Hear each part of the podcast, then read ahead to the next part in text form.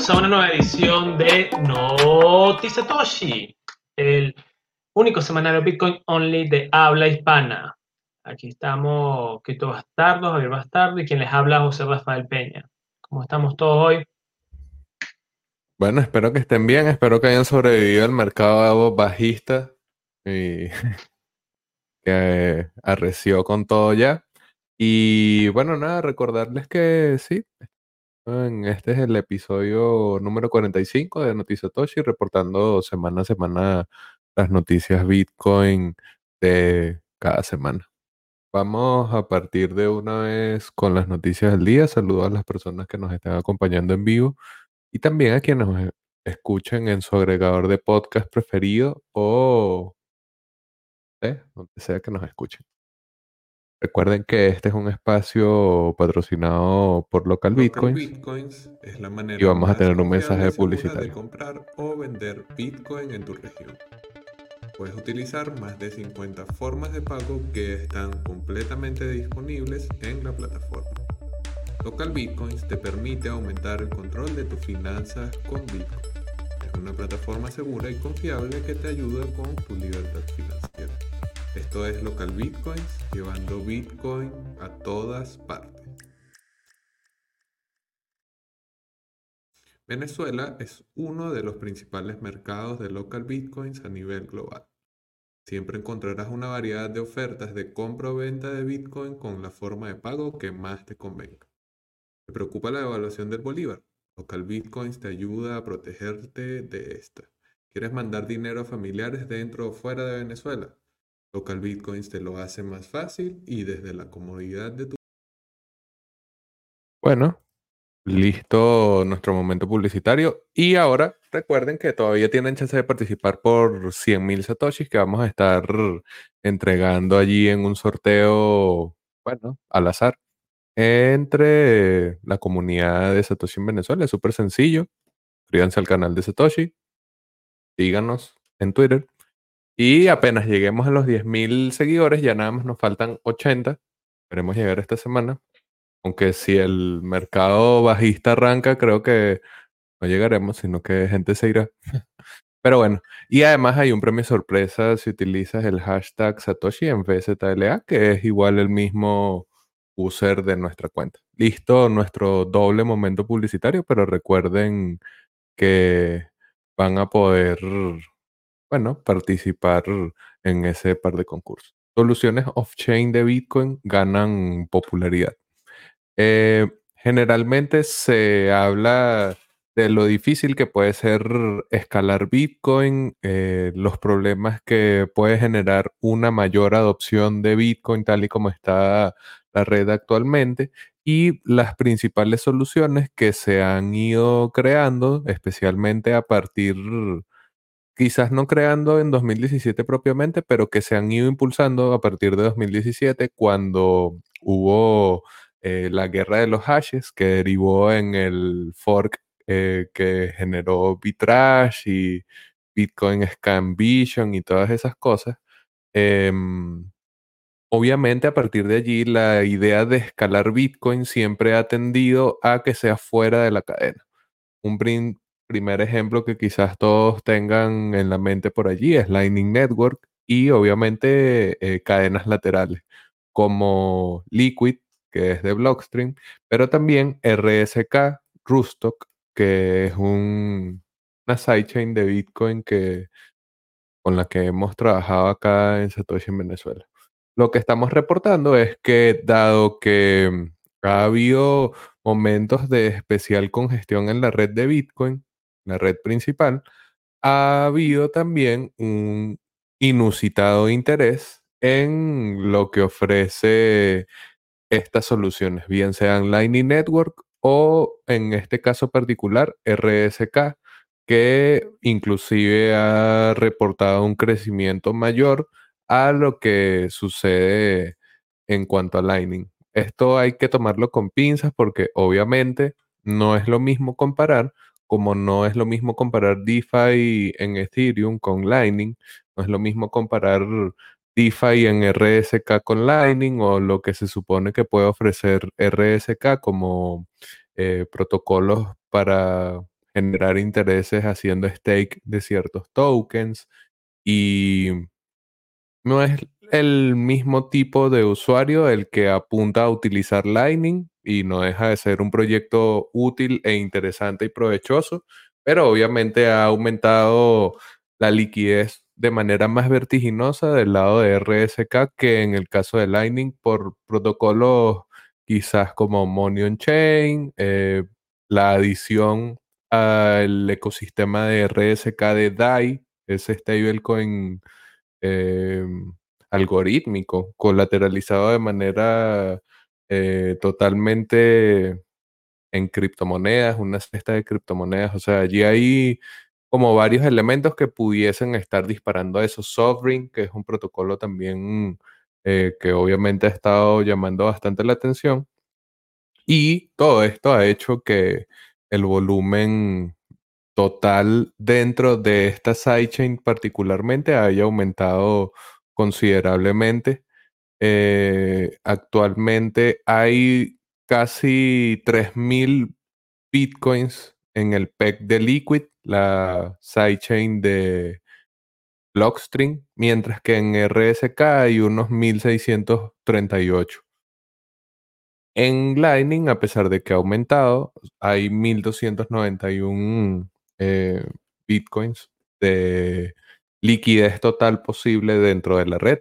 Obviamente se pueden hacer muchísimas transacciones y Lightning es eminentemente una cadena de pago, pero bueno, de todas formas, ambas han generado interés porque si bien RSK es la que lleva eh, porcentualmente la batuta en cuanto a crecimiento de valor dentro del protocolo, en el caso de Lightning muchísimos usuarios están comenzando a pedir la adición de Lightning para evitar las eh, altas comisiones en algunos momentos de la red, pero también a utilizar más servicios que ya son, digamos, Lightning nativos, como en el caso de Bitrefill, LN Markets y Bitfinex, que a pesar de que ellos hayan añadido soporte no hace mucho, ya está comenzando a ver un volumen quizás todavía no tan significativo, pero ya mayor. Especialmente en cuanto a retiros, unas 10.000 transacciones de Lightning Network se realizaron en abril y por allí un 10% de este total ha sido eh, para retirar, gente que ya se está acostumbrando no solo a aprovechar las bajas comisiones para depositar los bitcoins, sino también para salir de los exchanges. Y que bueno, vamos a ver qué nos dice José sobre esta, este nuevo repunte de las soluciones off-chain de Bitcoin. Que sí, bueno, hay que entender que después de, tal cual como explicó Javier, después de la guerra de los tamaños de bloque, eh, se ha alineado todo que Bitcoin no escale en on-chain, sino con soluciones de segunda capa. Y en estos casos, eh, lo que son todas las soluciones que estamos conversando aquí, eh, Liquid, que es más como centrado a las casas de cambio y que andes volumen muy rápido. Y tenemos también el caso de Lightning Network, que es más para los plebs, lo, que recolectan en videojuegos o utilizan servicios sencillitos, quieren pasar o hacer compra y venta de Satoshi por bolívares, como se sucede en el grupo de Satoshi Venezuela. O bueno, tenemos RSK que técnicamente está adquiriendo la, nueva, mm, bueno, se puede decir que es una moda, pero a mi opinión es una moda interesante, de, las DeFi que tenía Ethereum para, pero pegarlas en Bitcoin. Entonces, eh, yo considero, gran parte, que uno de los principales usos de Bitcoin es precisamente especulación. Entonces, cuando tienes herramientas eh, financieras con la cual con tu Bitcoin puedes obtener rendimiento de varias formas, sea con préstamos, sea con eh, haciendo derivados, sea agregando un pool de liquidez y ganando comisiones por ello, eh, es bastante atractivo porque, bueno, es más atractivo tener tu Bitcoin produciendo que estando en una wallet, nada, valorizándose con el tiempo, pues, pero igualito pero no es lo mismo que tenerlo viendo cómo se te da un rendimiento de algo, lo que sea, y más en un mercado alcista, ¿ok? Entonces, bueno, eh, por eso es lo que yo considero que RSK ahorita está repuntando, porque sencillamente es interesante ver cómo puedes eh, conseguir rendimiento con tu propio Bitcoin. Claramente hay que tener los, los contras de esto en lo que es tu propia seguridad eh, con tu Bitcoin, porque técnicamente hay ciertas concesiones, entonces, bueno, son detalles a tener en cuenta siempre que se quiera hacer esta, esta, herramienta. Pero bueno, por lo menos podemos ver que no solo otras cadenas la están quemando y usando comisiones como locos que los mineros se están haciendo ricos, sino que también Bitcoin hay soluciones eh, de segunda capa que eh, están agarrando popularidad. Entonces ahí ya no queda solo la narrativa de múltiples usos eh, para otras cadenas de bloques, sino bueno, Bitcoin también tiende a estar ganando en ella. Y ahora vamos con Javier. Antes, antes de pasar a la siguiente noticia, lo que quería decir es que generalmente uno tiende a menospreciar el movimiento que hay en Lightning y yo voy a repetir lo que he dicho en otros lugares y siempre digo, Lightning Network hoy por hoy no es necesario. Lightning te, salca, te salva las patas del barro algunas veces y es funcional. Nosotros somos maximalistas de Lightning, obviamente, por eso aupamos el uso entre personas de Lightning, pero porque estamos conscientes de que si hay usuarios que experimenten con ese protocolo hoy, probablemente cuando sea necesario y crítico va a ser más fácil propagarlo. Pero hoy por hoy todavía las transacciones pequeñas, económicamente descartables hasta cierto punto, no son descartadas necesariamente de la blockchain principal de Bitcoin. Si tú estás comprando cosas de 50, de 50 dólares, probablemente vas a poder pagar esos 50 dólares utilizando eh, la cadena principal sin ningún tipo de problemas. Pero en el caso de que esas cadenas se encarezca al nivel de que haga prohibitivos ese tipo de transacciones, de al menos 50 dólares, allí comenzaremos a ver la necesidad natural de utilizar Lightning como la red de transacciones de facto. Pero hoy por hoy sigue siendo sigue siendo innecesario y la veremos seguir creciendo y bueno, que esté lista para cuando sea necesario. Ahora sigamos con la siguiente noticia. Perfecto. Bien, este la siguiente noticia trata sobre que eh, reguladores de hace un tiempo venían preparando lo que es un sandbox regulatorio. Eh, ¿Qué es un sandbox regulatorio? Es una caja arena, digamos un marco legal en el cual el gobierno español va a permitir unas empresas eh, constituidas, formalizadas de cierta forma, operen de una manera que, bueno, o sea, les den flexibilidad para ciertos negocios y que con ello vayan como regulando, o sea, midiendo cómo pueden regular dicho servicio y participar de una manera legal que a la vez que genere algún provecho a la sociedad española. En resumidas cuentas, eso es un sambo español, pues. Entonces, bueno, este sambo al parecer este, ya ha aprobado lo que son 18 proyectos eh, del de 67, eh, o sea, sencillamente ha aprobado lo que es casi el 27% de los candidatos que se han lanzado a eh, este, la participación en este marco regulatorio. Y bueno, eh, de este proyecto, eh, de estos que están aprobados, de estos 18 proyectos, al menos unos 9 proyectos son los que han, digamos, tenido, trabajan con tecnología blockchain. hay que tener un detallito aquí con España, porque bueno, yo diría que es uno de los destinos donde quieren usar blockchain hasta para la sopa. Entonces, bueno, hay que tomar esto con pinza porque no capaz sean precisamente con criptomoneda, puede ser blockchain, qué sé yo, hay, hay varios consorcios de blockchain en, España que hasta el sol de hoy no sé quién coño le ve beneficio a una blockchain centralizada y esas cosas, pero bueno, eso es, tema otro costal. Entonces, eh, estos proyectos, eh, al menos eh, nueve de estos están relacionados de alguna cierta manera, así sea con el primo lejano de las de de contabilidad distributiva o DLT eh, eh, de Bitcoin. Pues. Entonces, por eso es justamente lo estamos mencionando aquí, además que queremos mencionarlo por, por nuestra audiencia española. Y bueno, este, estos proyectos metidos, estos proyectos que han sido metidos van a ser supervisados por distintas entidades españolas.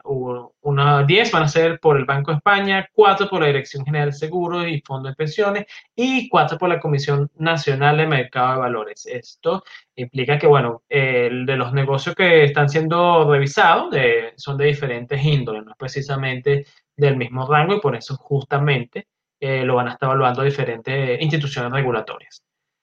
Y bueno, esto es una muestra de cómo, queramos o no, todo lo que es la criptomoneda y esto, y, y, alrededor, eh, se está formalizando de cierta manera, o sea, porque, bien, Bitcoin es precisamente algo descentralizado y eso, es como, es como uno quisiera que fuera el Internet, pero este, a partir de eso se han creado negocios centralizados e instituciones que, bueno, tienen que elegirse a los países donde están, donde están, donde están instalados. Y, poco a poco ya estamos viendo que, este, como tenemos al querido Balcano BTC hablando sobre el caso de Colombia, eh, eh, también está sucediendo ahora en España. Y bueno, la verdad esto es muy bastante bueno para la industria porque va a ayudar a que las futuras empresas no pase tanta roncha con el gobierno en cómo tienen que regularlo, cómo tienen que hacer las cosas y esto lo otro. Porque bueno, al final el gobierno siempre va a querer regular, va a querer marcar las cosas para tomar su tajada y bueno, proteger a los inversionistas.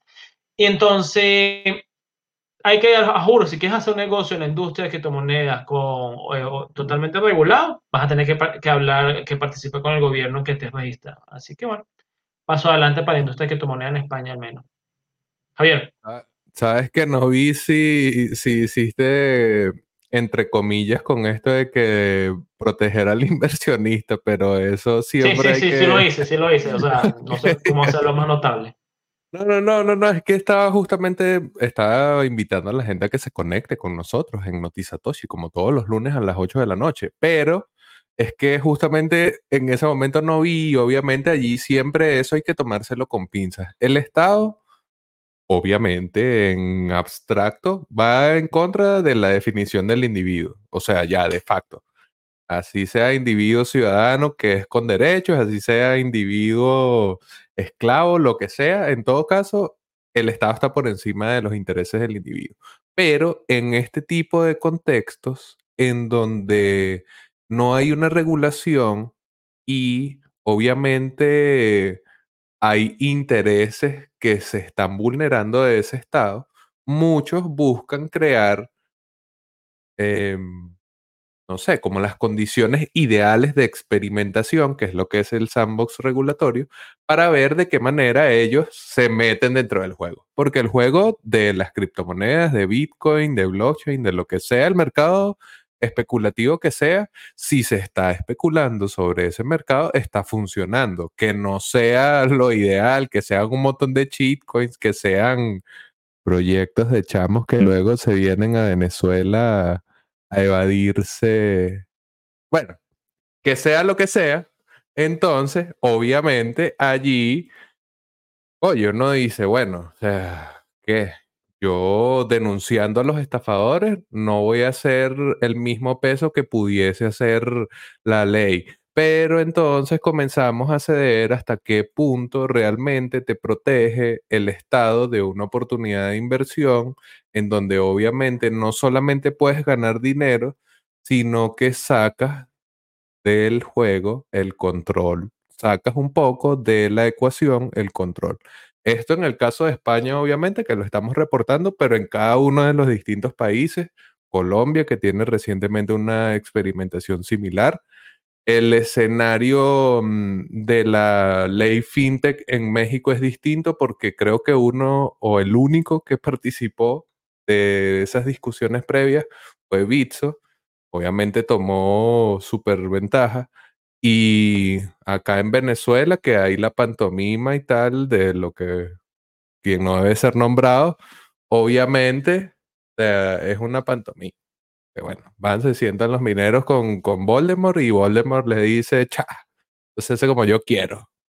Entonces, bueno, así que nada, para que estén claros que vamos a seguir el, vamos a hacer seguimiento de eso que pasa ahí en España y del caso del chamo si quieren saber el caso del chamo, únanse al grupo de Satoshi en Venezuela en Telegram, Satoshi en Venezuela Tomega.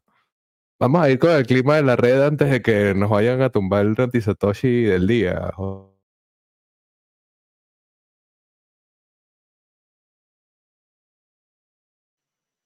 Ok, eh, detallitos técnicos. Sí, bueno, hay que, vamos a pasar a otro tema antes que la necesidad eh, del canal del programa aumente. Porque, bueno, si quieren saber más, claramente vayan, como dijo Javier, al grupo de Satoshi Venezuela, donde siempre hacemos cheat posting y hablamos de toda verga. Y bueno, ahí se puede enterar de cualquier cosa. Y es gratis, cabe destacar, ¿eh? No tienen que pagar nada. No, no es un grupo de señales que, que tienen que pagar una comisión para entrar. Ok, ya estamos viendo lo que es la página mempool.space. Tenemos que el, la red Bitcoin está bastante descongestionada en este instante. Las comisiones están de eh, 9 Satoshi Virtual Buy, unos 0.50 eh, centavos de dólar a unos 10 Satoshi Virtual Buy en el próximo bloque, unos 0.55 centavos de dólar. Eh, está bastante descongestionada, sorprendentemente, a pesar de que eh, hubo bastante movimiento en el hash de los mineros, ya se lo voy a mostrar en la siguiente gráfica y que justamente se viene una ajuste de dificultad en unos próximos 4 o 5 días de menos 15%. Eh, siempre la ajuste de dificultad indica si hay mineros ingresando a la red o si hay mineros retirándose la red. En este instante, eh, por la caída del precio y bueno, por algunos asuntos en China que conversaremos en las próximas noticias, eh, va a haber un ajuste hacia la baja en la dificultad de la red. Eso implica que, bueno, o sea, los mineros que se están quedando y siguen minando van a obtener mejores ganancias en resumidas cuentas. Ahora eh, se está cargando lo que es la mempool para que veamos qué tan bajito está. Sigue bastante descongestionada comparado a los aumentos de precios que hubo a inicios del año. Eh, no llega ni siquiera a 10 megabits by, llegó un pico en la semana y bueno, ya estamos en menos 75 megabits by. La verdad, esto es bastante tranquilo para los que utilicen la red on-chain, no se compliquen usando. Aquí, al ver cómo está la mempool en este instante es el caso, es lo que ha dicho Javier sobre la Network. O sea, hoy en día eh, la Network como tal no es tan necesario porque fíjate cómo está la mempool. Tú puedes mandar una, una transacción con el costo de comisión de menos un dólar y se confirma el próximo bloque. Entonces, cuando ves estos casos, eh, te das cuenta que la Network todavía no es necesaria. Ahora eh, voy a pasar rapidito a lo que es la hash rate porque quiero mostrarlo ya que de verdad varió bastante. Ok, se va cargando. Estoy colocando la página coinmetis.com. Buenísimas sus gráficas. Tenemos que justamente los últimos días vemos una caída sustancial. Le puede llegar a unos máximos.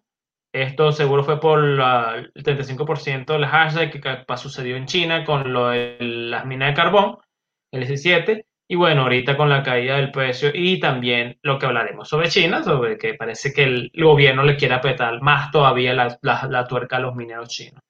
Y bueno, esto fue el clima de la red.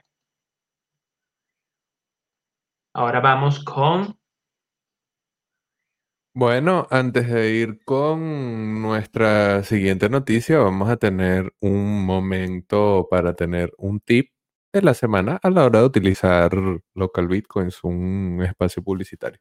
Bueno, nada, recordarte que si vas a dejar tus fondos, si vas a utilizar local bitcoins de manera recurrente, que no es recomendable, sea lo que sea, quien sea que nos patrocine, lo que sea, no es necesario que dejes fondos en ningún lado, pero si es que lo quieres hacer, activa el tu FA o doble factor de autenticación. No dejes la seguridad al azar. La responsabilidad que conlleva utilizar un tipo de dinero como este implica no confiar en terceros de confianza, pero si ya lo estás haciendo, al menos activa los pasos que compliquen a quien sea que quiera hackearte tus satoshitos para que no lo pueda hacer. Ese fue el tip de la semana de Local Bitcoins y ahora sí, vamos con noticias. Creo que la, la noticia que debería ser la noticia punta de lanza de todas las emisiones noticiosas que sea que salgan sobre Bitcoin está pasando por debajo de la mesa porque hay demasiado ruido alrededor. Estamos en un momento del mercado, obviamente turbulento, pero en general hay demasiado ruido.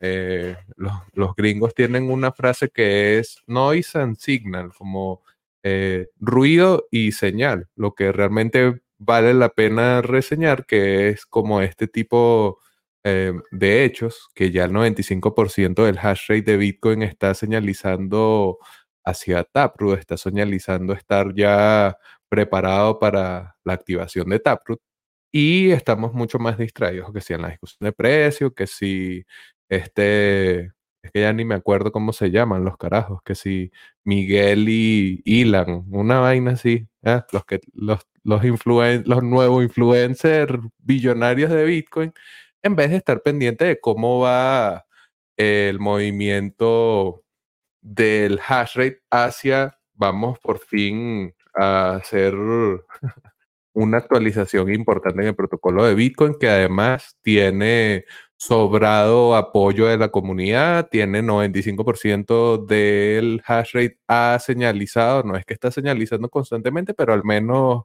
ha señalizado en algún momento hacia la activación de Taproot. Voy a mostrarles taproot.watch para ver también allí, para que sepan, tienen, ya les voy a añadir aquí, taproot.watch, para que lo vean ustedes mismos, hagan el seguimiento. En este periodo de la dificultad no se va a activar porque tiene que ser hasta el 10%, menos del 10% de bloques no señalizados, pero es importante que una cantidad cada vez más consistente y mayoritaria de el hash rate de Bitcoin apunte a la activación de, bueno, esta mejora de protocolo que estamos esperando como el agua. Que esta semana estuvimos haciendo un episodio sobre Taproot con Luis Esparragosa y hablamos sobre todo el tema de Taproot para que si quieren complementar esa información y quieren hacer el seguimiento con más conocimiento de lo que se viene, allí hablamos largo y tendido de lo que es Taproot, que en síntesis mejora el manejo de las firmas, el manejo de las transacciones, la privacidad, añade la posibilidad de que haya mayor, entre comillas, programabilidad del gasto de las UTXO o eh, estas son eh, salidas no gastadas de Bitcoin. Entonces hay una serie de elementos que a ti como usuario te van a beneficiar y que bueno, estamos como digo esperando como el agua. Falta por allí btc.com, una de las pool, uno de los pools que aún no he señalizado y hay también un elemento que tiene que ver con lo que conversaremos sobre China, que es que como se ha estado hablando de cada vez mayor restricción en China, obviamente habrá un punto en donde el hash rate será más irregular. Eh, habrá que ver si realmente vamos a alcanzar mm, sin ningún tipo de consecuencias de China que el hash rate eh, completamente señalice hacia allá. Eso le va a añadir le está añadiendo cada vez más picantico a, Bitcoin. Así que bueno, si quieren una novela interesante para que se despeguen del precio, atiendan a Taproot y su activación, que viene, viene pronto. José, ¿qué tal? 95% del hash rate. Ya ganamos, papá.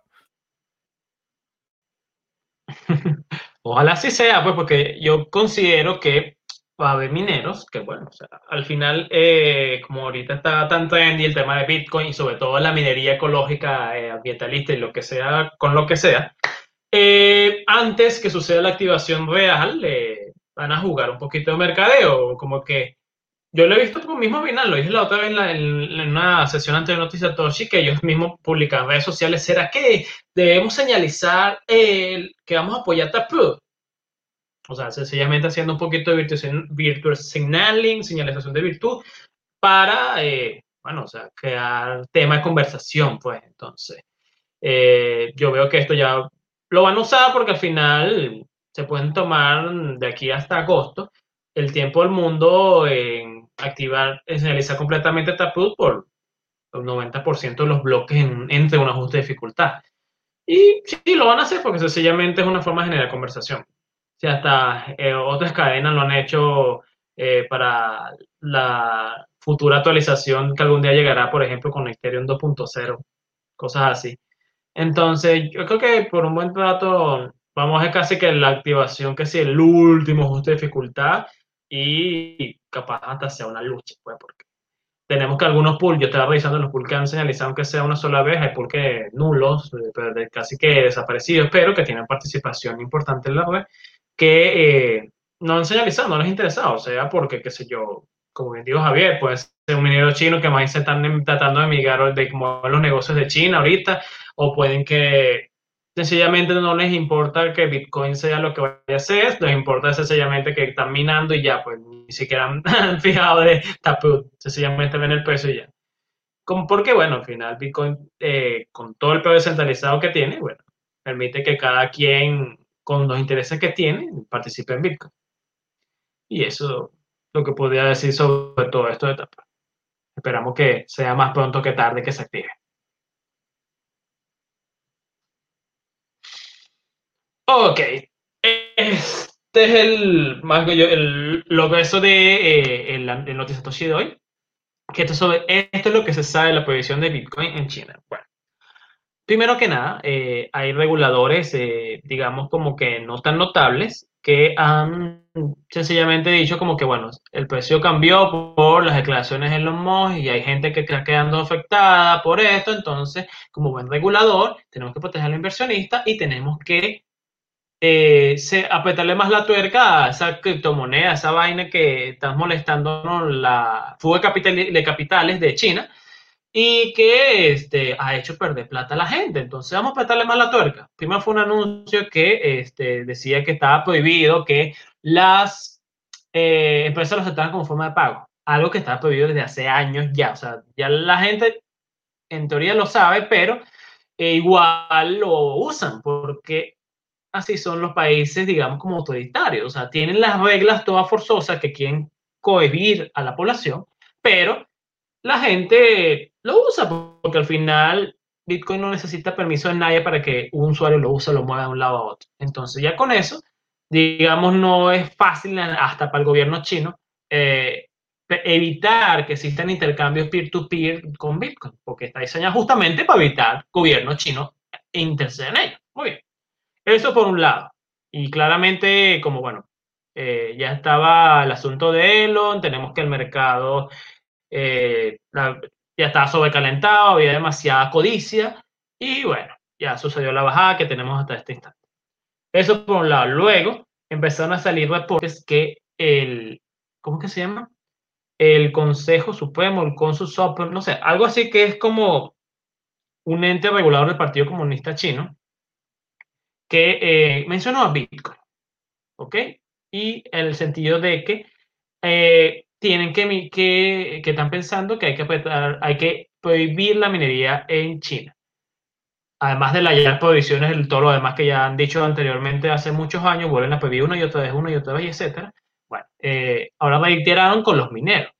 Y uh, hay mineros chinos, digamos, hay como eh, rumores, porque no hay nada confirmado hasta ahorita, de que muchos mineros chinos literalmente se están tratando de mover las operaciones porque sienten la presión del gobierno contra ellos, eh, sea porque, según el gobierno de China, quiere reducir su gasto energético de carbón y entonces piensa que los mineros son, son unos incentivadores del uso de este, entonces quiere presionarlos a ellos. También, qué sé yo, por ejemplo, salió una nota de que en Xinjiang, una de las regiones mineras en China, que eh, recortó la energía, casi todas las industrias de, que utilizan electricidad intensivamente para eh, colocarlo a, la, a, su, a su ciudad, a, a, sus habitantes, a cambio de usarlo en eso. Entonces, digamos, es como una incertidumbre en los mineros en China en este instante. Eh, no hay mucha confirmación, pero este, yo supongo que es como cuando, no sé, son estos gobiernos que son todo autoritarios, empiezan a hablar cosas y hay gente que, digamos, tiene contacto con altos estratos del gobierno y siente más miedo y presión porque, bueno, ven que la narrativa que está usando el gobierno está en contra de ellos actualmente.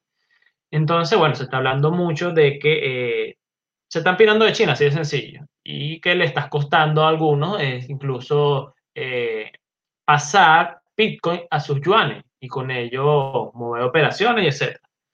Y bueno, esto fue, digamos, eh, lo que dicen muchos analistas, lo que ha ocasionado el, de sangre terrible que hubo este fin de semana, en el cual Bitcoin llegó a los 30 mil dólares, que ya veremos en el próximo eh, la parte de la sección de mercado. Entonces tenemos que eh, la situación de los mineros en China no es tan sencilla en este instante. O sea, algo que hay que destacar, que esto en cierta parte es bullish para Bitcoin, porque eh, se va a atacar la narrativa del uso de carbón para la minería, porque eh, China, digamos, uno de los mayores consumidores de carbón que utilizan para eh, obtener electricidad. Entonces, si los mineros se van, empiezan a retirar de China, ya no van a usar, en teoría, energía proveniente de carbón, lo cual la vuelve más ecológico. Y el asunto de que tenemos mil y una gente que dice, Bitcoin es centralizado porque la minería en China, eh, la, mayor, la mayor cantidad de minería se hace en China. Bueno, eso ya también se va a ir reduciendo porque, bueno, al final los mineros o venden los equipos a quien sea que quiera hacer operaciones mineras o sencillamente se mudan a otro país, a otro lado. Que ya veremos incluso otro caso de otro país que más bien no intenta prohibir la minería, sino más, más bien controlarla más, pero bueno. Y eso es, digamos, en línea general todo lo que se sabe del asunto de Bitcoin en China o el Bitcoin actual. Javier. Bueno, no, el resumen que nos acaba de dejar José está a uno. Yo añadiría por allí hacer énfasis en esto de que no es primera vez, pero sí quizás primera vez que llega a los niveles del comunismo chino, o sea, las esferas del poder del Partido Comunista Chino a donde llega y que todo lo que está pasando justamente ahora hace indicar, hoy es, les voy a decir exactamente la fecha para que, bueno, hoy es 24 de mayo, todo lo que está pasando en estas fechas hace indicar que realmente sí va a haber un movimiento fuerte del hash rate fuera de China. Hay allí dos elementos. ¿Cuánto tiempo va a pasar para que el hash rate vuelva a estar operativo y si realmente van a poder salir tan sencillamente de China? Porque si el gobierno chino está tratando de ponerle coto a la minería, bien sea empujada con carbón o bien sea directamente ejerciendo ese ban contra el trading y la tenencia de criptomonedas en el país, Allí obviamente se pone más preocupante a que solamente fuese como era antes, que era, bueno, China bans Bitcoin de nuevo. Ahora sí parece que es más serio. Y obviamente, a pesar de que esto pudiese considerarse como eh, en un periodo de tiempo corto o un periodo de tiempo incluso mediano como algo bearish o poco bajista, a la larga, el efecto de dispersión del poder de minado ayuda a mitigar dos principales narrativas no coiner o coiners o gente intelectualmente malintencionada que sabe que no es así, pero igual lo utiliza para el engagement en redes. Pero no sé, estoy como lleno de odio. Em, una primera es que todo se hace la minería en China y que todo es China y que China controla Bitcoin y que cinco chinos se reúnen en un restaurante y tumban Bitcoin. Ajá. Y la otra es que eh, Bitcoin, al ser minado principalmente en China y principalmente utilizando las, fuentes eléctricas, fuentes de electricidad que haya disponibles, y siendo muchas de esas fuentes principalmente productos de la minería de carbón, entonces China y la minería de Bitcoin gastan y emiten demasiado eh, gases contra el ambiente. Entonces allí van a morir dos narrativas de una vez, pero eso sí habrá que ver cuánto tiempo pasa de que este movimiento del hash rate suceda y que realmente estén operativas esas máquinas en su nuevo destino. Ahora vamos con el mercado de Bitcoin y José Peña.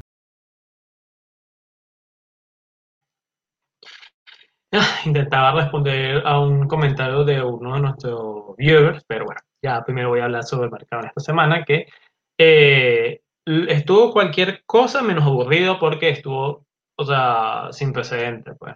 Hace tiempo que no se movía tanto. Ajá, mercado. Aquí está. Tantas ventanas, bueno, menos mal que mi laptop Muy bien, muy bien. Eh, si algún día se termina, ¿ven? Gracias, la agencia. Ah, bien. Estoy usando la herramienta de todos los traders favoritas, tradingview.com. Eh, tenemos que... Me está troleando. ok. Eh, tenemos que al inicio de la semana, para el 17, tuvo un precio alrededor de los 42 mil dólares. Luego llegó a un máximo local bien bajo de unos 45.854 dólares y bueno, y bueno. Luego a, llorar que llegaron los, los osos. Y los osos tomaron el precio hasta unos 30 mil dólares, que fue el mínimo de esta semana y bueno, digamos como el mínimo de hace varios meses que eh, Bitcoin se encontraba en ese precio. Muy bien, y incluso volvió a reproducir, como sean que lo llamen los traders, en 21 mil dólares de nuevo el piso hace nada, ayer, este, el fin de semana que fue bastante sangriento también. Tenemos que miren los volúmenes alrededor de los 30 mil dólares, fueron enormes, entonces por lo menos digamos que parece que hay fuerza todavía en el mercado para sostener estos precios. Pero bueno, o sea, hay que tener en cuenta siempre que este mercado es cualquier cosa menos eh, de poca volatilidad. Así que piensen sus estrategias de entrada de acuerdo a lo que a hacer con el activo. Pues. Y bueno, en este instante, mientras estamos grabando, tenemos que el precio está alrededor de los 39 mil dólares, comparado justamente con ayer que llegó a 31 mil dólares, bueno, 9 mil dólares de en menos de 24 horas. Así es Bitcoin, señores. Y, ah, si quieren seguir usando Bitcoin, les recomiendo que se acostumbren a estos movimientos drásticos. Bueno, ese fue el mercado de Bitcoin con José Peña. Acostúmbrense a estos movimientos drásticos, abróchense los cinturones. 30%, una bandita de 30% en dos días. Relajado, ¿qué pasa? Si usted tiene tiempo en Bitcoin, eso es como un día más en la oficina. Irán, y esto también es como un día más en la oficina, Irán obligará a mineros regulados a desconectarse en horas de alto consumo eléctrico en su sistema, ¿no? Obviamente allí ya una vez entras al juego del Estado, como habíamos mencionado al principio, una vez cedes a sus intereses, obviamente eres presa de su voluntad, porque el individuo, el ciudadano, no tiene tanto poder como el Estado. Irán ha venido desarrollando una estrategia bastante clara de acumulación de Bitcoin, pero lo están enfocando un poco raro porque quieren minar solamente, quieren que se minen solamente bloques que se hayan llenado con transacciones iraníes, quieren hacer unas cositas allí que hacen que, bueno, este plan de adopción de Bitcoin como estándar en Venezuela sea, no sé, no sé si realmente va a funcionar esto. O sea, bueno, pero bueno, va a obligar a los mineros regulados, que obviamente esto sí es enforzable, eh, a que apaguen en los momentos en donde haya alta demanda eléctrica en el país.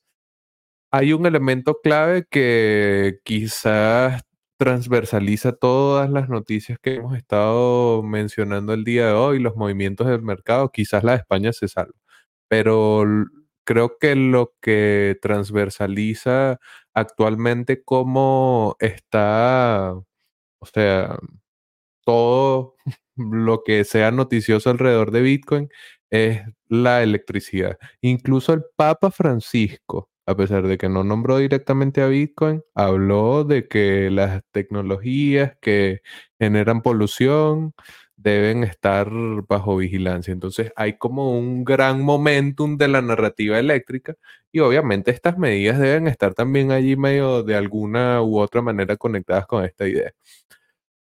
Los mineros que tienen esa licencia en el país utilizan unos 300 megawatts mientras que los que siguen operando por fuera de ese sistema regulado de Irán tienen un poder de minado de unos 2000 megawatts. Entonces, obviamente, puede ser que haya una forma de que ellos consigan, digamos, forzar a estos mineros que están ilegales a adecuarse a la regulación, porque si apagan cada vez que sea necesario, así sea diariamente, los 300 megavatios, pues obviamente va a quedar allí un consumo que, bueno, puede llevar a la gente a, terminar eh, no sé, como ah, transversalizado, no. O sea, el problema de que la ley que no es muy justa se ejecute, pues al final esto no tiene mucho sentido. Hay otro lado de la noticia de Irán que tiene que ver con las importantes ganancias que puede generar la industria minera a el país, digamos, mil millones de dólares de revenue solamente en un año si el plan de minería que está tratando de llevar a cabo Irán se da realmente. Entonces, bueno, allí, por un lado, están tratando de forzar a los privados a cada vez más ceder más y más espacios al Estado propiamente, y por el otro, se dan estudios que revelan que es una industria que realmente puede ser bastante lucrativa para el propio Estado. Entonces, bueno, ni lavan ni prestan la batea y parece que ese millardo de dólares que pudiese derivarse, hablamos del 4.5% del hash rate total de Bitcoin. Entonces, bueno, ahí tienen, ahí tienen cositas para hacer. Vamos a ver qué nos cuenta José. ¿Qué te parece Irán? Bueno, eh, como estamos en un país en el cual, digamos,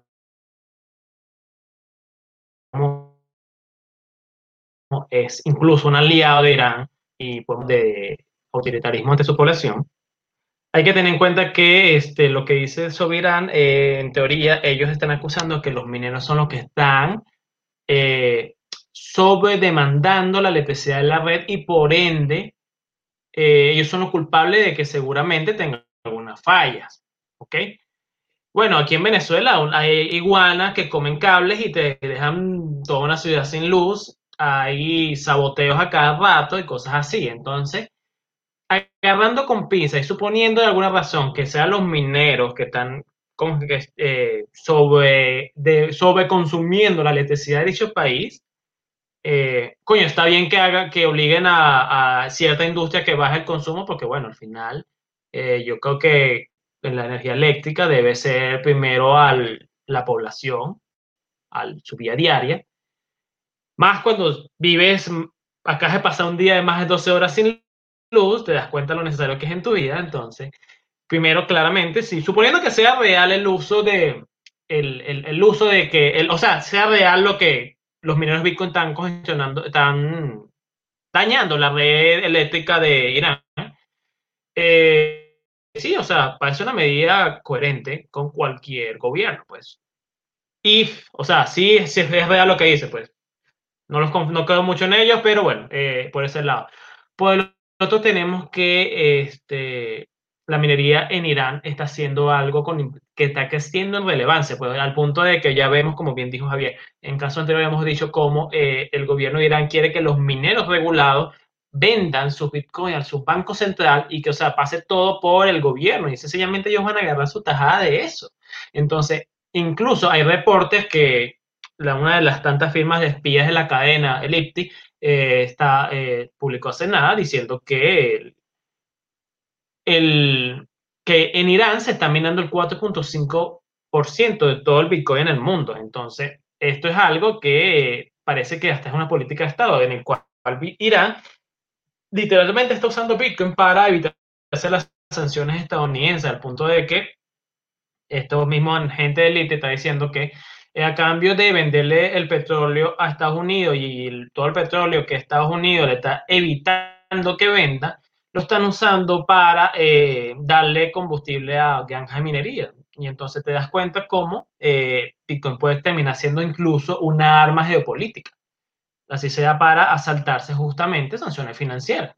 Cosa que eh, va bastante con el de Bitcoin, porque al final Bitcoin es para enemigos, es para que lo use quien quiera como le dé la gana y ya.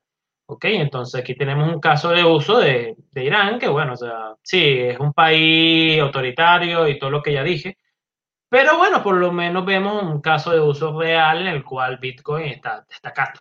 Y es que Irán salte sanciones a Estados Unidos. Y veremos más hacia el futuro, más con China votando mineros a cada rato. Ahora, Javier, No, no, que no, es el uso que esperamos, pero bueno, es el uso que se le da porque es para todos. Dinero para enemigos. Ahora vamos con la opinión de Noti Satoshi, que el día de hoy viene, aprovechando que estamos ahí teniendo... ¿Cómo empiezo esto? Estamos teniendo, no sé, como estos ataques de ciertos líderes, bueno, autodenominados líderes o algo así, no sé, autoerigidos líderes de Bitcoin que se reúnen con gente buscando eh, mejorar o decidir cuáles son los intereses de Bitcoin. Súper chistoso, los panas apoderándose de la narrativa. Y bueno, obviamente esto es en referencia a Elon Musk y Michael Saylor, porque la semana pasada obviamente también hablamos de Elon y cómo muchos de sus extraños arranques allí eh, derivaron en incertidumbre en el precio y que el mercado tuviese un momento bajista importante, pero eh, también habíamos dicho que tuvo como un encontronazo ahí con Saylor. Sin embargo, Saylor tuitea hoy que había hosteado un encuentro de él con Elon y los principales mineros de Bitcoin en Estados Unidos. O sea, bueno, no entiendo, no entiendo muy bien qué pasó allí, pero obviamente esto demuestra que mm, no hay que, o sea, obviamente esto es- ya debería ser como un mantra, pero otra vez repetirlo, no hay que tener ídolos o héroes en el entorno de Bitcoin. Porque como nos decía José anteriormente, dado que Bitcoin es dinero para enemigos, probablemente los intereses de quien utiliza Bitcoin hoy no son tus intereses para nada. O sea, pensemos en que esta idea del elogio de Michael Saylor a Marathon, que es un pool de minería que está dispuesto a cumplir con la regulación de la FAC, incluso ya se ha vanagloriado de minar bloques entre comillas limpios, supone un Bitcoin que no es el que utilizan los venezolanos para salvarse de la inflación y utilizan los nigerianos para salvarse de la inflación ni nada de eso. Porque nigerianos y venezolanos en condiciones determinadas pueden también ser excluidos como ya somos de las finanzas tradicionales, ni hablar de cubanos que están utilizando Bitcoin hoy por hoy. Entonces, obviamente, Sí, eh, Michael Saylor es un personaje popular y que además tiene una narrativa que va directamente hacia eh, inversionistas de un perfil distinto al nuestro, pero sus decisiones y su influencia no puede ser más importante o no puede tender a algo más que lo que hace Bitcoin o lo que ofrece Bitcoin. Inclusive creo que no se da cuenta de que su propio patrimonio esté en riesgo empujando una narrativa así, porque si tú permites que Bitcoin sea censurable, si tú empujando este llamado Consejo Minero de Bitcoin con Elon Musk, los principales mineros de Estados Unidos, y supuestamente van a crear una agenda eh, friendly con el ambiente del consumo eléctrico de la generación de, de la actividad de la minería. Entonces, obviamente eso contraría la propuesta de valor propia de Bitcoin. O sea, si hay un grupito que puede decir cómo se hace X o Y cosas dentro de cómo funciona Bitcoin y además al punto de cumplir con las restricciones de determinada X institución, allí ya deja de ser un dinero neutro y quien tiene poder de influencia de esa manera, entonces comienza a desneutralizar, comienza a desbalancear el juego a su favor. Así que bueno, todos son sospechosos y todos quieren tus sats, los momentos de Max Payne en donde ves tu portafolio cayendo 50, 60% y dices, bueno, no, me va a salir. Bueno, si te sale, seguramente le estás cediendo ese espacio y esa posible influencia a este tipo de actores. José, ¿qué nos comentas?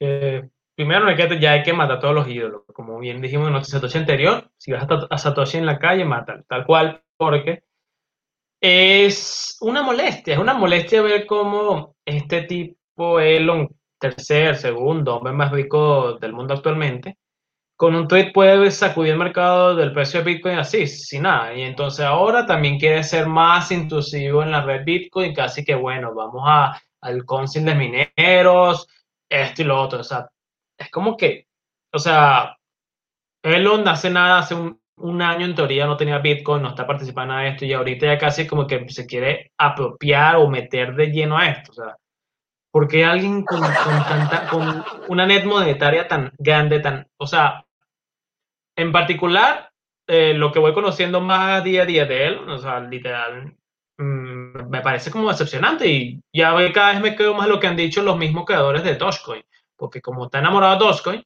eh, no sé qué, qué, qué, obsesión tiene con eso, los mismos creadores le han dicho que el tipo es casi con esta forma ensimismado, entonces te das cuenta como que, ajá, ahorita que ya vamos a de repente a Elon casi quejando sus especies dedicado a, a, a, hacer spawn and dump, eh, meterse en mercado de criptomonedas de lleno y eso, lo otro, o sea, futuro absurdo que lo peor lo veo posible, por todo como ahorita se ha volteado tanto de sus proyectos que digamos, claro, PayPal, SpaceX, eh, Tesla, que son interesantes, son valiosos, etcétera, y ahora lo vemos ahí tuiteando cualquier estupidez ahí. Entonces, no sé, o sea, yo, no, yo quisiera ya que el mercado tal cual madura más y dejemos depender de estos tipos que digan, que digan ahí y sacuden el precio y bueno, lo mejor es sencillamente dejemos de idolatrar, a la gente y concentrémonos en lo importante o cómo Bitcoin literalmente ha cambiado nuestras vidas y por, y por qué lo cambió. Porque ese Bitcoin que quieren algunos inversionistas por ahí, todo ambientalista y, censurable, ese no es el Bitcoin que conocieron al inicio y tampoco va a ser el futuro porque cuando empieza a fallar ciertas personas va a fallar todo, el mundo, así de sencillo. Ok, y ya casi terminando la emisión de Noticiatoshi de la semana, tenemos el meme de la semana.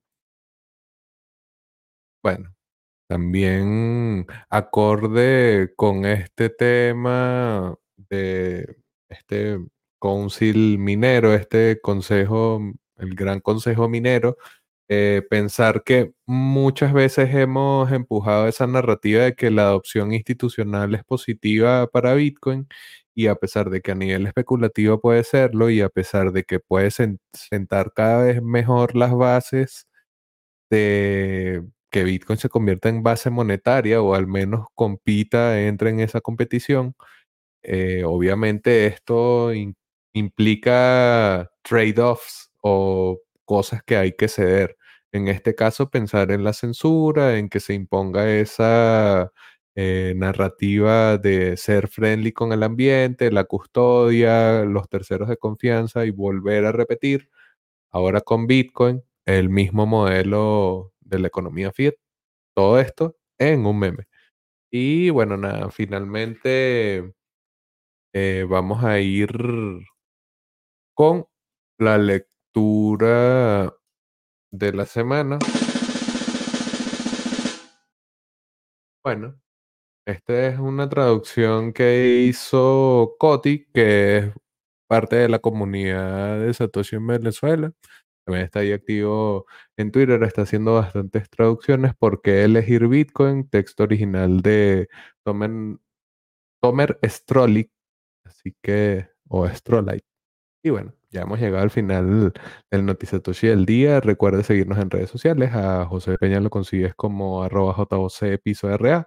A mí, quien te habla, Javier Bastardo, me consigues como arroba cripto bastardo y muy importante, suscríbete al canal de Satoshi en Venezuela o síguenos en tu agregador de podcast preferido claro, si quieres estar en el grupo de Telegram donde se cocinan todas las cosas que pasan en Venezuela, recuerda que estamos en Satoshi en Venezuela todo pegado. Y bueno, nada, muchas gracias por acompañarnos. Nos veremos en un próximo episodio de Noti Satoshi.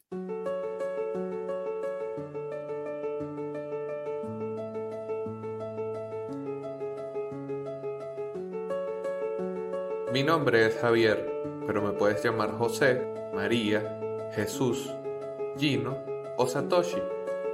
Venezuela es un país lleno de gente buena, pero atraviesa uno de los momentos más tristes de su historia por culpa de unos esbirros. Nosotros, en Satoshi en Venezuela, queremos que todos sepan la buena nueva de Bitcoin como una opción para salir del desastre. Uno a uno, por ti, por nosotros, por nuestro futuro. Apóyanos, síguenos en redes sociales y recuerda disfrutar de todos nuestros shows.